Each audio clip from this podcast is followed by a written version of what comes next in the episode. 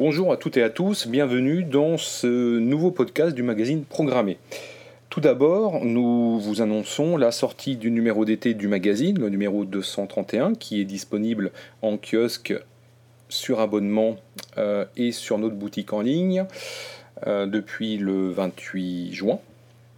Euh, plusieurs dossiers qui vont vous intéresser, on ne doute pas, à la rédaction. Tout d'abord, un gros dossier autour des skills, skills Alexa, donc Amazon Alexa, euh, assistant vocal. Euh, donc vous verrez comment on va créer, comment on manage et comment on fait une skill intelligente pour, les terminaux compatibles avec Amazon Alexa. Ensuite, nous refaisons un petit point euh, sur euh, le MicroPython, MicroPython sur les cartes microcontrôleurs. Euh, c'est jamais inutile de repréciser un petit peu tout ceci. nous refaisons aussi un point complet sur C Sharp 8.0 et accessoirement .NET Core 3 qui vont sortir cet automne, donc c'est quasiment demain maintenant. Euh, nous allons aussi parler de Game Boy, comment aujourd'hui on développe un jeu pour Game Boy, et vous verrez que c'est très drôle euh, à faire, euh, et que c'est pas aussi compliqué que ça. Donc un dossier à découvrir absolument si vous êtes fan de Game Boy. Enfin, nous allons avoir la partie numéro 2 de notre dossier Clou des développeurs. donc un très très bon sujet aussi à découvrir. Nous avons aussi un dossier autour des API. Euh, donc si vous êtes fan d'API et que vous posez des questions, euh, lisez ce dossier, c'est toujours intéressant. Et enfin, un petit article euh, qui nous a beaucoup amusé, c'est comment on crée une pile patate. Donc ça c'est pour tous les makers et les passionnés d'électronique. vous verrez que c'est assez drôle à faire et très facile à réaliser soi-même. Dans ce podcast, nous vous proposons euh, de revenir à la J-Hipster conférence 2019 qui s'est tenue euh, il y a quelques jours à Paris. Euh, et dans ce premier volet de notre retour J-Hipster Con, nous allons nous entretenir avec Julien Dubois, qui est le créateur de J-Hipster. Bonjour, je suis Julien Dubois, je suis créateur du projet Gipster, ça c'était le titre, j'interviens à la Conf forcément. Euh, aujourd'hui je travaille chez Microsoft euh, sur, le projet Azure. Euh, après je suis un petit peu connu dans le monde Java parce que j'ai fait beaucoup de, beaucoup Spring en particulier. Aujourd'hui donc là, bah, la Conf c'est la deuxième édition. on est à 250, 270 personnes, donc c'est une édition qui, fonctionne bien. On a évidemment plus de monde que l'année dernière, on a deux tracks.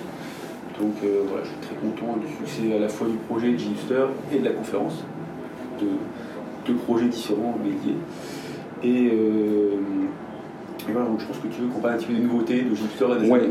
Donc effectivement, la keynote euh, que tu as assuré, enfin co-assuré ce matin, donc tu as rapidement passé sur la V6 qui est sortie il y a quelques semaines. Qu'est-ce qu'on peut dire pour le développeur qui connaissent ou pas quels sont pour toi les deux points techniques vraiment intéressants à noter? Alors sur Gipster V6, alors, déjà ce qui est intéressant par rapport au open source, on a une version majeure tous les ans, à peu près à la même date. Euh, c'est assez surprenant parce que nous c'est une bande de, personnes qui intervient euh, suivant le temps, l'envie, on n'a pas vraiment de planning. Et malgré ça, on arrive à délivrer euh, tous les ans une version majeure, donc c'est quand même plutôt pas mal cette version-là, évidemment, comme tous les ans grossit, c'est toujours la plus grosse version. Euh, celle-là, elle est surtout très riche en termes de techno, parce que justement, le nombre de personnes a augmenté, le nombre de technologies a augmenté. Et euh, alors déjà, on a une grosse mise à niveau technique. On est sur le JDK 11, sur euh, Spring Boot 2.1, enfin les dernières versions de tout, également côté front avec React, Angular. ça fait déjà une grosse, grosse mise au point technique de toutes les technos. après ça, je vais dire, on le fait tous les ans. Ce qu'il y a juste, c'est que là, la, l'augmentation du nombre de techno fait que c'est plus important que les, fois d'avant. Et puis après, on a un certain nombre de nouveautés, euh, alors à la fois techniques et fonctionnelles, euh, pour alors, faciliter la vie des gens. Alors, un, exemple, parce que c'est moi qui l'ai fait, il me tient à cœur, alors après il y a encore des, discussions sur comment bien le faire. Euh, on a intégré Faker.js. C'est Gipster, c'est un générateur de code, c'est un générateur d'application. On génère un back, un front, mais on va on l'appelle full stack, va même plus loin que ça, on génère aussi euh, tout ce qui est l'infrastructure, euh, tout ce qui est, je sais pas, les Docker files, etc. Donc dedans, on intègre aussi la base de, données. Euh, Jusqu'à présent, on générait un, projet vide, c'est-à-dire que vous alliez définir des tables, euh, et vous auriez, et Jupyter allait générer donc une table, le code Java et le code, je sais pas, Angular pour le présenter. C'est super. Là, on rajoute en plus de la génération de fausses données avec Faker.js, qui fait par défaut sur un projet de dev, ah, vous avez déjà des fausses données qui sont un peu intelligentes, c'est-à-dire que si vous appelez votre champ first name, on fait des faux prénoms. Euh, après, c'est pas magique non plus. Hein. Si vous l'appelez Toto, il ne va, pas inventer non plus. Mais on a ce système-là que je trouve assez sympa parce que ça vous fait un, on vous génère une application complète avec carrément un peu de données cohérentes.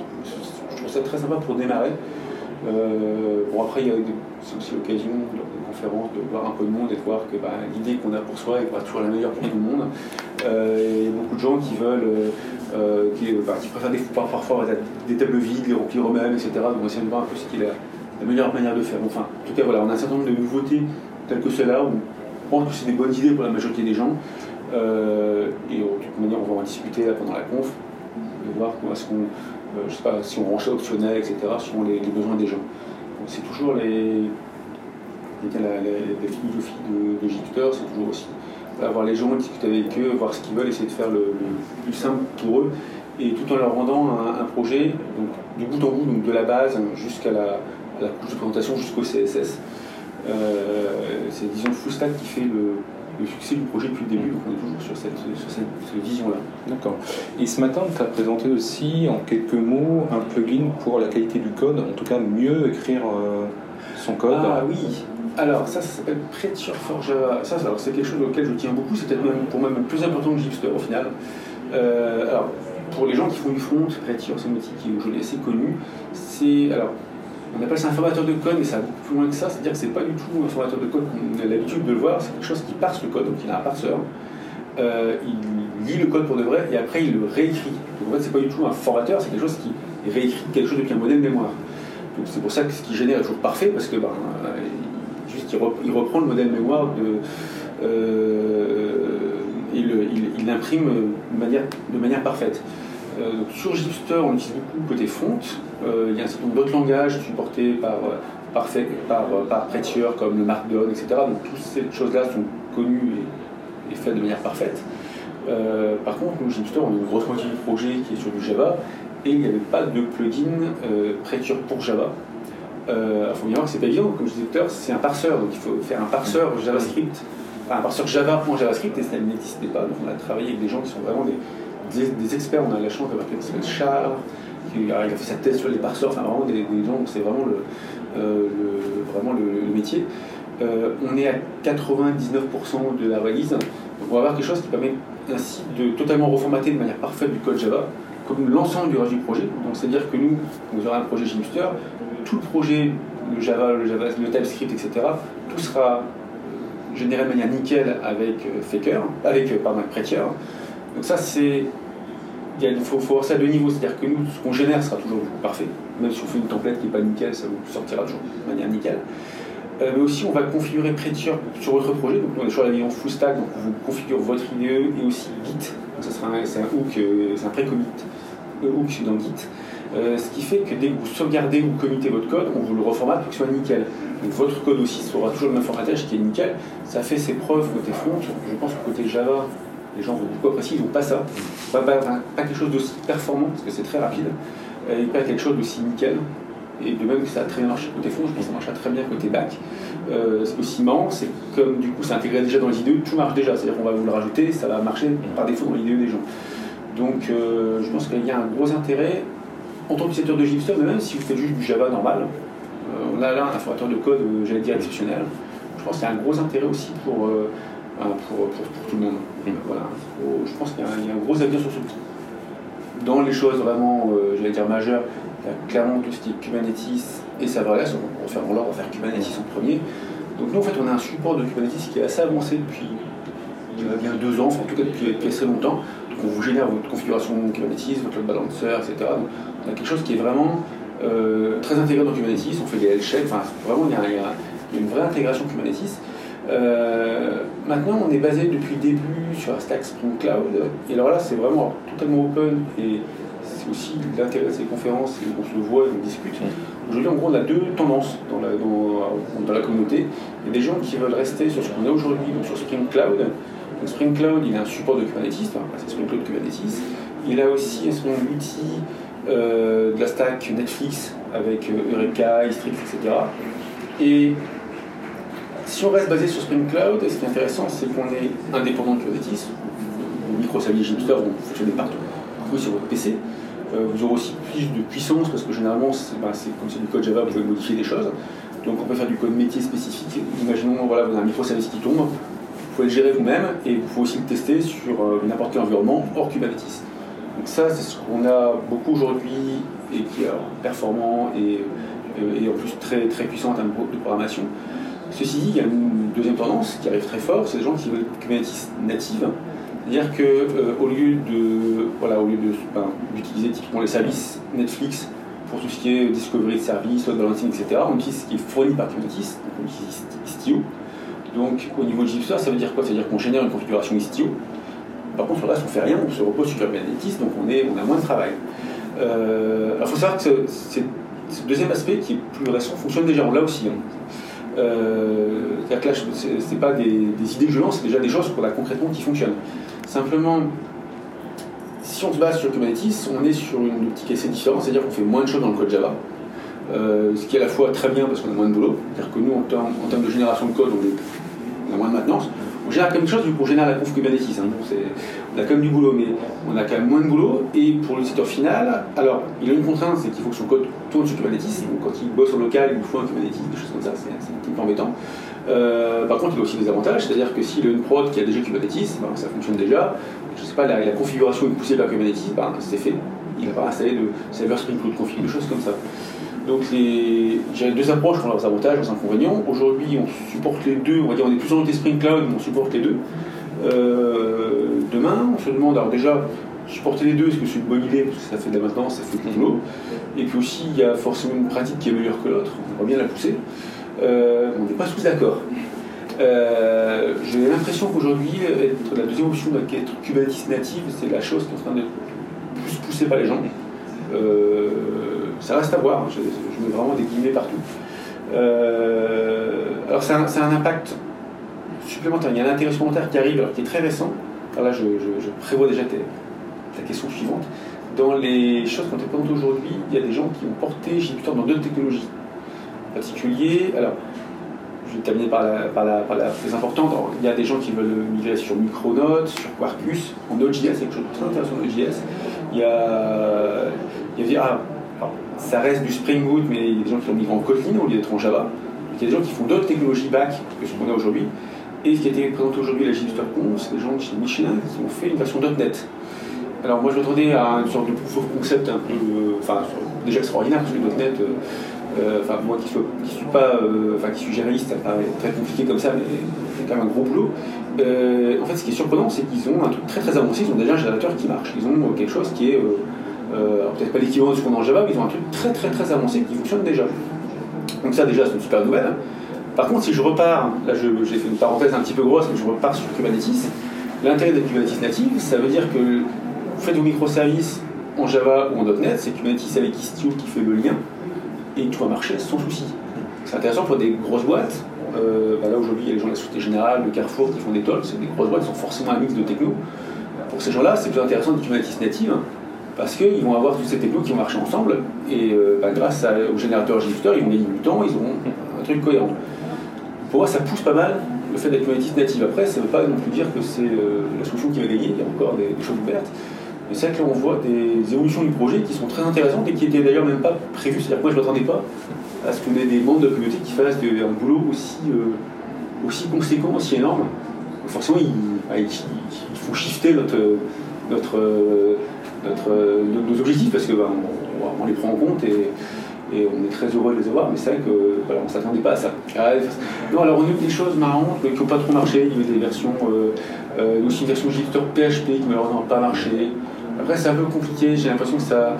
Euh, ça, c'est dû un peu à la, nature d'origine de Jupyter. On s'appuie beaucoup sur Hibernate, on a un ORM en fait. donc l'ORM nous aide beaucoup, en particulier avec Spring Data. donc on a finalement la partie sauvegarde de base de données et pour nous relativement simple parce qu'on a l'ORM. Parfois c'est quelque chose que je trouve génial, moi je suis un grand fan des ORM, mais du coup des gens qui sont typiquement en .NET, ils ont un ORM, alors je vais dire équivalent, ils ont un, par exemple par rapport à Kubernetes, ils ont un souci, ils ont pas de mini to mini. voilà. Après, ils font, en fait, lieu de faire mini to many, ils font un one to many, un mini to one, et puis ils sont pareils. Mais euh, effectivement, euh, des gens qui sont dans, une, dans, un langage, on va dire, qui ressemble à Java, qui ont euh, typiquement un ORM, etc., ça va être plus simple pour eux parce que, on veuille ou non, même si derrière on expose juste des API REST, l'API REST, elle transpire un petit peu quand même le Java, le Hibernate. Donc ça reste quand même plus simple pour des gens qui ont des technos proches des nôtres. Après, il n'y aura pas de. Enfin, il n'y a pas de limite, je vais dire, sur ce qu'on peut faire tant qu'on expose en API REST. Une chose qui m'intéressait, ça serait de faire une version JDBC, justement sans ORM, alors du coup beaucoup plus verbeuse, mais par contre peut-être plus rapide au démarrage, mm. qui consomme peut-être moins de RAM. Enfin, mm. Pourquoi pas, il n'y a, rien qui l'empêche, mis à part le, ben, le, temps qu'il faut pour le réaliser. Alors peut-être que euh, les mini-to-mini seront embêtés, mais peut-être que ça pourrait être une version plus simple. Et derrière, d'autres avantages de performance. Euh, bon, voilà. Et ce matin, tu as aussi cité Vue.js. Est-ce que tu peux en dire un petit peu plus? Oui, alors ça, c'est un petit peu le. Pendant, on a démarré par le bac. Et, alors, en fait, sur le projet, si c'est l'inverse, c'est le front qui a été euh, démultiplié. Euh, alors, ce n'était pas, une vision non plus, euh, c'était pas une volonté à l'époque. Hein. C'est que moi, j'avais démarré avec AngularJS et ils ont fait, j'allais dire, un un, seul coup avec, Angular, c'est-à-dire qu'on s'est retrouvé, ben, on avait quelque chose sur AngularJS qui était nickel, on était très content, et du coup, ben, il laisse tout tomber, il faut passer à Angular, qui ne marche pas du tout pareil, donc on se retrouve avec deux fronts euh, par la force des choses, il n'y a pas le choix. Puis actuellement, on avait deux fronts, ben, des gens qui ont dit, ben, en faisant un troisième avec React, euh, bon, il y a un moment, on allait se tomber AngularJS, donc on en a gagné un quand même, mais voilà. Euh, et puis donc maintenant, il y, a, des gens qui ont voulu le faire en vue. Euh, en vue, c'est intéressant à, plusieurs points. Euh, bon, déjà, c'est la communauté aujourd'hui qui, j'ai l'impression, est en train de, prendre beaucoup de, beaucoup de poids. Et ça ressemble beaucoup à AngularJS. Donc, en fait, les, les gens d'origine sur Gipster, dont moi, on retrouve un peu nos, nos du début. Ils arrivent à avoir des performances bien meilleures. Alors, est-ce que c'est l'équipe qui était meilleure, la techno qui est meilleure? C'est toujours compliqué de savoir. En tout cas, sur une base de code très similaire, le code vue le plus performant et le plus simple d'utilisation aujourd'hui. Il est aussi euh, c'est assez surprenant, on a un mode développement du, rechargement à chaud, etc. Sur Vue, c'est beaucoup plus rapide que sur Angular et React. Euh, alors, je ne vais pas critiquer les technos, hein, franchement, ça peut être aussi bien les technos que l'équipe ou un coup de chance. Hein. Mais en tout cas, dans la pratique, ils ont aujourd'hui une, solution front qui est bien supérieure aux autres, pour moi. Enfin, Les autres se battent, les autres essaient de revenir. Hein. Euh, en tout cas, elle est intéressante au même titre que les autres. et, moi, j'aimerais bien aller trois dans le projet au même niveau. Euh, donc là, oui, on arrive sur un projet qui est surprenant parce qu'à la base, c'est du AngularJS et du Spring. Et à la fin, on se retrouve à aussi bien pouvoir changer le front que le back. Et donc finalement, on peut avoir un front en vue et un back en .NET, ce qui est complètement euh, incroyable par rapport à l'origine. Et ça, c'est la chance d'avoir un projet qui était bien architecturé depuis le début. On n'a pas vraiment fait exprès, on est parti sur des, sur des architectures REST, mm. sur on va dire, des pratiques assez communes. On s'est euh, je sais pas, la sécurité, on a pris JWT, enfin il y a d'autres, mais par défaut c'est JWT, pareil, tout le monde la supporte. Donc en descendant du web fait finalement, on arrive comme ça à modulariser le projet et, à intégrer d'autres technos. Euh, ce qui fait aussi le succès du projet, c'est-à-dire que le projet aujourd'hui marche pas que parce qu'on fait la, meilleure version Angular Spring, il marche parce qu'on a plein de technos. Ce qui fait qu'aujourd'hui, si vous êtes dans une entreprise ou une start-up et il y a différents choix qui vous plaisent, on vous donne un panel qui fait qu'il y a forcément, on espère, quelque chose qui va vous plaire. Euh, c'est ça aussi qui fait le succès du projet.